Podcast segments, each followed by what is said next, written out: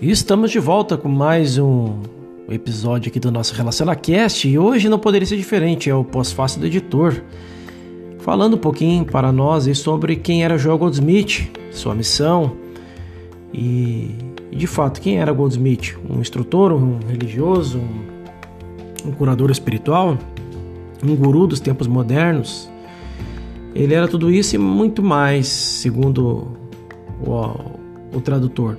Goldsmith era um iluminado, mensageiro espiritual por mais de 40 anos, curou espiritualmente milhares de pessoas doentes da alma e do corpo. Joel Goldsmith era um americano de origem judaica, até a metade da sua vida foi um, um homem comum de negócios. Morreu em 64. Por muitos anos foi um instrutor praticante do movimento religioso Ciência Cristã, Goldsmith não possuía nenhuma cultura filosófica e nem fizera estudos superiores da espécie alguma.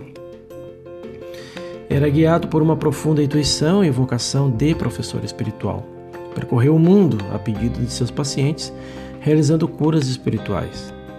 Nos últimos anos de sua vida em Honolulu, capital do Havaí, produziu mais de 30 livros, a maioria traduzida para outras línguas. Goldsmith vai além da Teirland de Chardin, o qual, como teólogo, não teve a coragem de afirmar 100% da imanência de Deus em todas as coisas. O Caminho Infinito é o único livro propriamente escrito pelo curador americano. Suas outras obras, cerca de 30 livros, eram extraídas de suas palestras, conferências e de cartas que ele enviava mensalmente a milhares de pessoas. O filósofo e educador brasileiro Humberto Roden, primeiro tradutor de Goldsmith para a nossa língua ao conceituar o trabalho do autor, diz as seguintes palavras, abre aspas, o segredo da mensagem de Goldsmith está em conscientizar a presença de Deus em nós. O caminho infinito trata verticalmente deste assunto. São palavras do autor, somos um universo unido sem limites físicos. Rendemos serviços a Deus sem cerimonial nem credo, os iluminados caminham sem medo pela graça. Na condição de legatário da obra literária de Humberto Roden e editor de três livros de Joel Goldsmith, ao pasfaciar esta obra do famoso curador, em palavras dele, ele diz: Sinto-me muito motivado em transcrever a título de verdadeiro pós-fácil. O texto da autoria de Roden, A Experiência de Deus e Nada a Mais. Esta mensagem de Roden é a essência da mensagem de Goldsmith, a busca da iluminação espiritual, e segue ela para que possamos refletir a experiência de Deus e nada mais. Nada no mundo que possa libertar o homem e a humanidade da insegurança do seu destino e dar-lhe uma sólida razão de ser. Nem mais o verdadeiro e mais alto conceito de Deus, oriental ou ocidental, cristão ou pagão, judeu, católico, protestante ou muçulmano. Nada pode libertar o homem da permanente segurança e incerteza do seu destino nada exceto uma coisa só: a experiência direta de Deus. Esta sim põe o termo a todas as incertezas e angústias, a todas as dúvidas e infelicidades. Enquanto não houver no mundo número suficiente de homens que tenham a experiência de Deus, nenhuma mudança ponderável será possível no seio da humanidade. Há milhares de anos que as religiões do mundo, centenas e centenas mas nenhuma religião, antiga ou moderna, conseguiu dar paz e felicidade à humanidade como tal, embora alguns homens individuais tenham alcançado essa felicidade.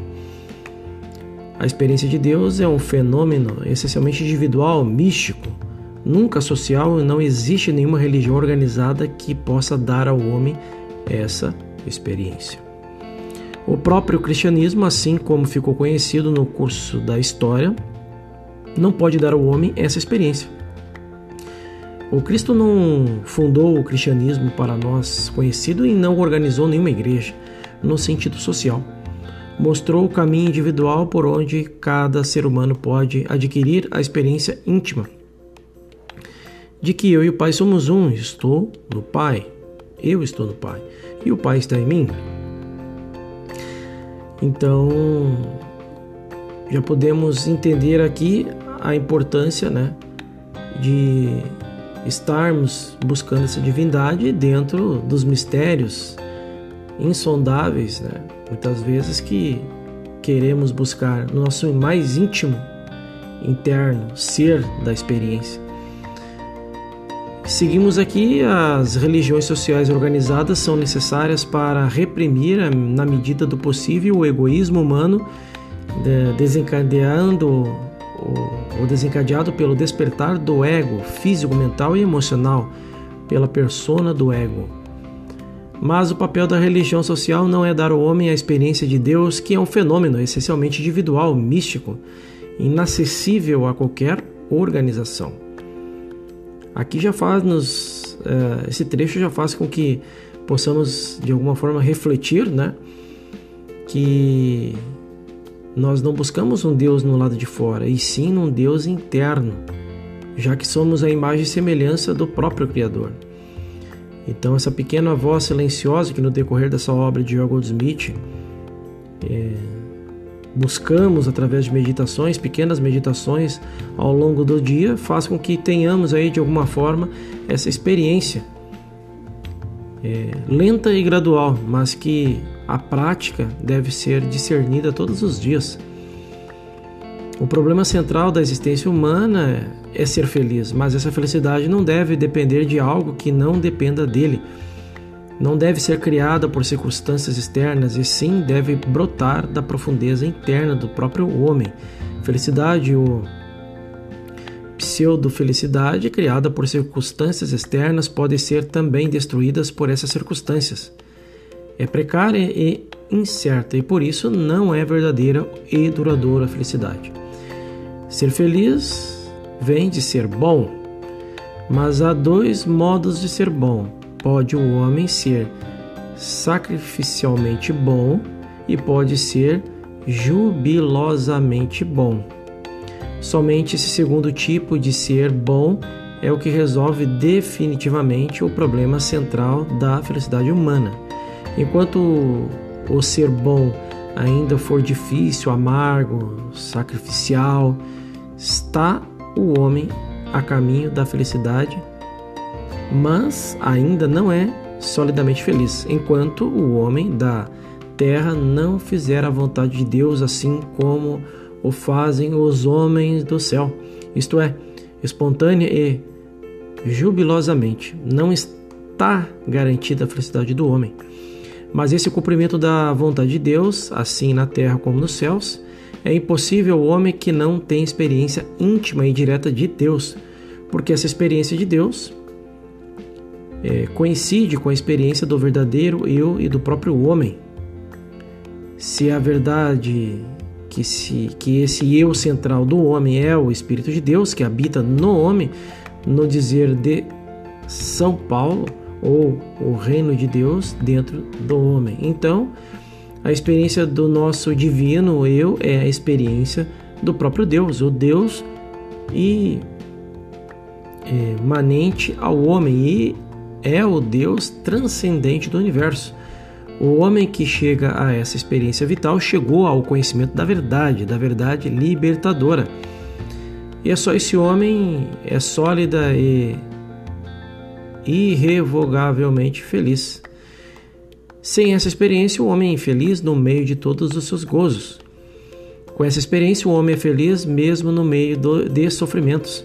A felicidade ou infelicidade são estados do eu central, são algo que o homem é e não algo que o homem pensa que ele é ou tenha. A perfeita harmonia do eu humano com a realidade divina é felicidade. Somente o homem, individualmente, pode se fazer feliz ou infeliz. Estas foram as palavras de